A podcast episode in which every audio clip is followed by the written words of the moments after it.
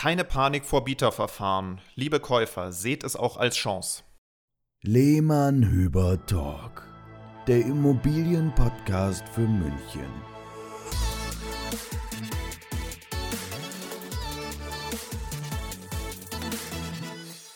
Hallo und herzlich willkommen zur nächsten Folge des Lehmann Hüber Talk. Heute mit einem spannenden Thema. Thomas hat uns nämlich eine Frage geschickt. Er war jetzt beim mehreren Maklern in Bieterverfahren verwickelt oder hat sich für Immobilien interessiert, die im Bieterverfahren angeboten werden und hat sich da im Prozess etwas verloren gefühlt und hat uns mal nach Tipps gefragt. Servus, auch von mir. Hier ist der Marc. Und äh, ja, dieses Thema Bieterverfahren ist ein sehr, sehr intensives Thema, vor allem in deutschen Großstädten. Wir sprechen jetzt mal für München und möchten euch heute richtig wertvolle Tipps geben, wie ihr im Bieterverfahren Chancen erarbeiten könnt, um eure Traumimmobilie kaufen zu können. Und ich bin mir sicher, da ist das ein oder andere für euch dabei, was ihr in Zukunft nutzen könnt. Vor allem am Ende dieser Folge haben wir nochmal einen Tipp, den wir selber auch schon für uns genutzt haben und ähm, das hat dann auch zum Erfolg geführt. Könnt ihr auch so anwenden, wissen nämlich nur die wenigsten. Ja, wir sind Dabei also muss man Genau, dabei muss man auch noch kurz erklären, Bieterverfahren sind ja in der Regel vom Makler als solche ausgeschrieben, mit einem Mindestpreis versehen.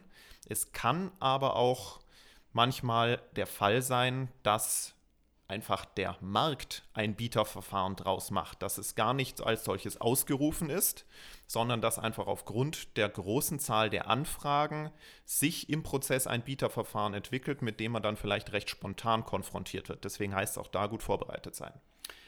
Und da das Bieterverfahren, wie du schon sagst, Sebastian, ähm, eigentlich ein konzeptionelles Bieterverfahren sein sollte, und ich sage deswegen eigentlich, weil es ja nun nicht alle Kollegen sehr transparent darstellen. Ja, wir sprechen von Mindestpreis, wir, wir sprechen von der Art des Bieterverfahrens und nach der Entscheidungsgrundlage bei diesem Bieterverfahren ähm, ist es ja zu 99 Prozent aller Fälle so, dass dies nicht klar, transparent erkennbar ist für den Käufer. Und dem Thomas, den ist es natürlich schon ein paar Mal so gegangen, dass er gar nicht gewusst hat, dass er sich jetzt mitten in einem Bieterverfahren überhaupt befindet und stellt dann am Ende fest, ja, wie er es uns erzählt hat, dass er dann leer ausgegangen ist oder noch nicht mal äh, den Bescheid bekommen hat, wo er denn stand mit seinem Kaufangebot oder geschweige denn wusste, dass er eins machen muss. Umso wichtiger, wie gesagt, eigentlich allgemein beim Immobilienkauf ist ja auch die Vorbereitung. Also man sollte sich ja, das sagen wir ja immer wieder, vorab über seine finanziellen Möglichkeiten beraten lassen in bis zu welchem Kaufpreis ist man für eine Bank zu haben und sich dann auch schon mal, bevor man auf die Suche geht, eine entsprechende weiche Finanzierungsbestätigung von der Bank oder noch besser vom Finanzierungsvermittler ausstellen lassen. Diese Finanzierungsbestätigung, diese Kurzform, diese Vorabform dieser Finanzierungsbestätigung bekommt ihr zum Beispiel bei einem freien Baufinanzierer. Wir sitzen mit einem der besten im Büro zusammen, baufikompass.de zum Beispiel. Und hier ist es vor allem wichtig, hier geht es gar nicht darum, die genaue Summe einer eventuellen Immobilie absichern zu lassen, sondern beispielhaft, man nimmt einfach die Summe her, die maximal abzusichern wäre für mich als Käufer. Und mit der Summe, die dann unabhängig ist vom Kaufpreis, schafft man schon mal Sicherheit auf Seiten des Maklers und des Verkäufers und Sicherheit für sich selbst. Man weiß, was man sich leisten kann, aber hat es einfach nochmal beurkundet ja, und hat es schriftlich dabei und kann es dann entsprechend auch vorzeigen. Wenn man sich dann für eine konkrete Immobilie interessiert, dann muss man sich im Vorfeld schon auch ein Preisgefühl erarbeiten. Wenn man länger auf dem Markt ist, dann ähm, und eben schon mehrere Immobilien vielleicht besichtigt hat, den Markt sondiert hat, dann weiß man schon relativ genau, in welchem Preisrahmen sich Immobilien, für die man sich interessiert, auch bewegen können. Und das ist mal der erste Schritt, auch noch, wenn es dann in ein Bieterverfahren gehen sollte, dass man ähm, analysiert, wo liegt denn der faire Marktpreis dieser Immobilie ungefähr, damit man sich nicht völlig rausschießt. Jetzt hilft das natürlich nichts, unter völlig überteuerten und vielleicht gar nicht richtig bewerteten Immobilien zu vergleichen. Und Sebastian, wir haben es schon öfter mal an unsere ja, Kunden da draußen angeboten und viele nutzen es auch schon. Wir können natürlich auch über das Angebot drüber gucken als professionelle Makler und können in unserem äh, Punkt, also in unserem Bereich der Käuferberatung dann auch Hilfestellung leisten, äh, entweder mit einer Kurzbewertung oder einer intensiveren Bewertung. Äh, falls ihr es noch nicht wisst, wir bieten ja auch an, dass wir Käufer beim Kauf einer Immobilie in München von A bis Z begleiten, aber auch nur von A bis D, ja, wenn man möchte. Also sprich die Kurzform davon. Sprecht uns da ruhig drauf an. Das äh, tun wir schon die ganze Zeit, aber es ist noch nicht so bekannt draußen. Aber es kann natürlich, eine große und wichtige Hilfestellung sein, a, nicht zu viel Geld auszugeben für eine Immobilie in München, kein Geld zu verschenken und das richtige Ziel zu verfolgen, denn äh, oftmals äh, ja, hilft halt einfach nochmal eine professionelle Meinung von einem äh, guten Makler, um dann auch äh, die Immobilie, ich sage jetzt mal, weniger emotional zu betrachten ja, und äh, vielleicht auch auf die richtigen Punkte in den Unterlagen der Immobilie zu gucken. Also Unterlagenprüfung ist natürlich auch in einem Bieterverfahren ein äh, wichtiger Punkt, dass man weiß, für welche Immobilie man ähm, oder für welches Gesamtpaket man jetzt dann ein Gebot abgeben möchte oder wird. Wenn ihr also alles geprüft habt ähm, und eure Finanzierung soweit geklärt habt, dann gilt es dem Makler vier entscheidende Fragen zu stellen. Erstens, Erstens wann ist die Deadline fürs Bieterverfahren? Klammer auf, wann schließt der Makler das Bieterverfahren und legt die Angebote dem Verkäufer vor und wann ist mit der Entscheidung zu rechnen? Ganz wichtige erste Frage. Genau, wann mit der Entscheidung zu rechnen ist, war schon die zweite. Auch das nämlich explizit erfragen. Dann ganz wichtig zu fragen, auf wie viele Bieterrunden ist denn das Verfahren oder der Prozess ausgelegt? Bieten sie einmal und es wird auf dieser Basis entschieden oder, und das ist dann auch die dritte Frage, ja. wird einmal das Höchstgebot offengelegt und es gibt noch eine zweite Runde. Also weil davon ist nämlich abhängig, wie ihr taktisch euren ersten Preis macht. Geht ihr gleich an die Schmerzgrenze oder legt ihr erstmal einen Preis, um dabei zu sein und dann in der zweiten Runde an die Schmerzgrenze zu gehen? Das ist ein wichtiger Unterschied und wir hoffen, dass der Makler damit offen umgeht und nicht sagt, es gibt zwei Runden und am Ende ist es doch nur eine oder umgekehrt. Deswegen nochmal ganz wichtig die vier Fragen. Wann ist die Deadline? Wie viele Bieterrunden wird es geben? Wird zwischendurch ein Höchstgebot offengelegt? Und wann wird final entschieden? Richtig. Ähm, ich möchte dir, Sebastian, aber auch noch eins sagen. Ich glaube auch, dass es wichtig ist, einfach auch nochmal die emotionale Seite eines Verkäufers anzusprechen über den Makler.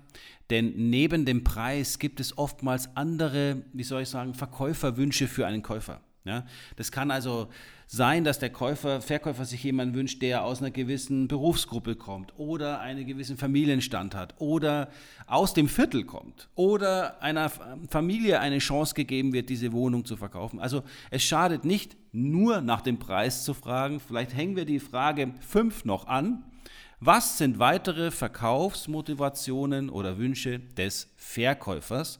Einfach um ein bisschen herauszufinden, wo kann ich vielleicht noch einen emotionalen Punkt setzen bei der Abgabe meines Angebotes, Klammer auf, zum Beispiel mit einem netten Motivationsschreiben, in dem ich dem Verkäufer nochmal persönlich ein paar Worte widme. Das kann, und das haben wir selbst schon oft erlebt, natürlich helfen. Klammer ja, zu. Also, genau. Also, letztendlich kann durchaus ein emotionales Anschreiben dazu führen, dass das eigene Angebot mehr wert ist als eines, was vielleicht ein paar Euro höher ist. Aber trotzdem müsst ihr euch vorab euer persönliches Limit setzen. Und diesen Preis für euch zu finden, ist sicherlich eine schwierige Aufgabe. Klar, einerseits orientiert man sich an der Bewertung, die man äh, vorher erstellt hat.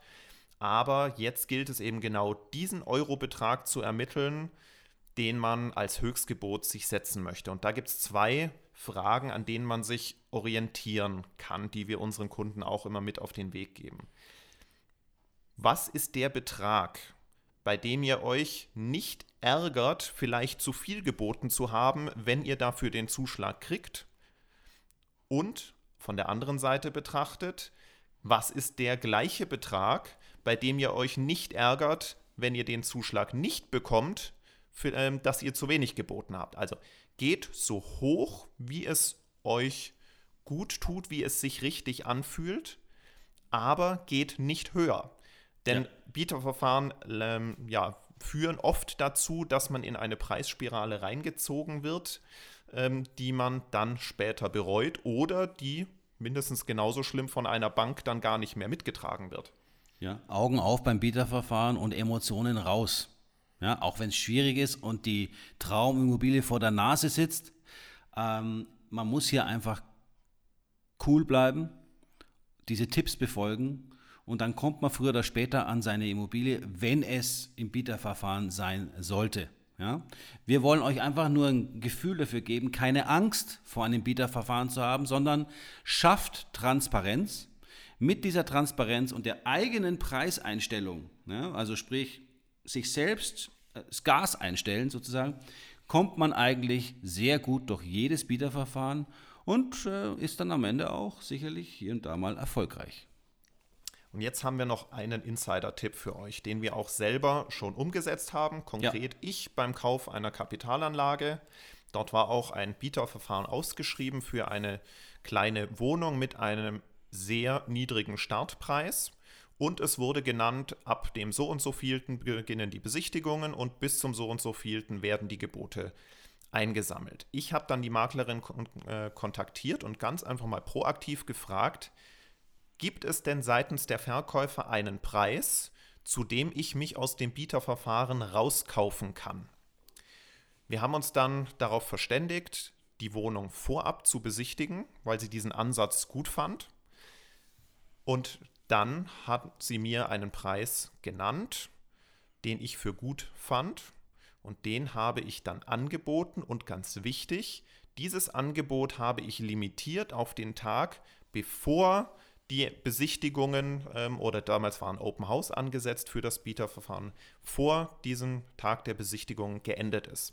Und so habe ich den Prozess in die, in die Hände genommen und die Verkäufer mussten dann entscheiden, nehmen sie den Spatz in der Hand, nämlich mein Angebot, es war ein fairer Spatz, ja. oder warten sie, ob es vielleicht doch noch mal ein bisschen mehr geben könnte, da wird jeder Verkäufer anders drauf reagieren und auch jeder Makler wird anders drauf reagieren, ob er die Termine durchführt oder nicht. Aber in diesem Fall wurde mein Angebot angenommen, das Bieterverfahren wurde abgesagt und ich gehe auch mal ganz offen damit um. Ich vermute, wenn es ins Bieterverfahren gegangen wäre, hätten die Verkäufer vielleicht noch ein bisschen mehr bekommen, als sie von mir bekommen haben.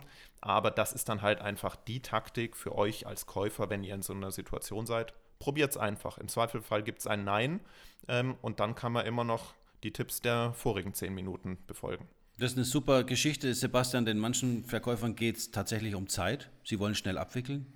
Und manchen Maklern geht es auch um Zeit. Die sagen, wunderbar, spare ich mir einen Haufen Arbeit. Und der Makler kommt ja mit einer frohen Botschaft zum Verkäufer. Also immer auch dran denken. Ja, und Sebastians Geschichte ist ein tolles Beispiel. Was kann ich selbst tun, um den Makler der das Objekt verkauft, in eine Situation zu versetzen, mit der er beim Verkäufer eine positive Story setzen kann, im Sinne, in eurem Sinne als, als Käufer. Also es lohnt sich darüber mal nachzudenken und hey, wir sind immer erreichbar für euch. Steckt ihr gerade mit in einem Bieterverfahren und habt da Problem? Ist eure Traumimmobilie gerade vor eurem Auge äh, in einem Portal drin und ihr wisst nicht, wie ihr euch da verhalten sollt? Ruft uns gerne an. Sebastian und ich äh, geben nicht das erste Mal Tipps im Bieterverfahren und meistens stecken mehr Chancen drin als Risiken. Also wir hoffen, dass wir euch und ganz konkret auch Thomas damit ein paar Tipps äh, geben konnten, von denen eben auch nicht nur Thomas, sondern ihr alle profitiert. Ja. ja, und seid wie Thomas, ähm, wenn ihr eine Frage habt rund um die Immobilie, Kauf, Verkauf, Miete, Vermietung, Bewertung, Erbbaurecht, Kapitalanlagen und so weiter, ruft uns an oder schickt uns eure Fragen an info@lehmannhüber.de und dann beantworten wir auch eure Fragen und Themen gerne in einer der nächsten Folgen. Wir freuen uns, euch bald wieder zu hören äh, und zu, also euch was passt, wieder auf die Ohren zu, was auf die Ohren zu geben. Und äh, das war's beim Lehmann Hyper Talk. Servus. Servus, bis nächste Woche. Ciao. Ciao.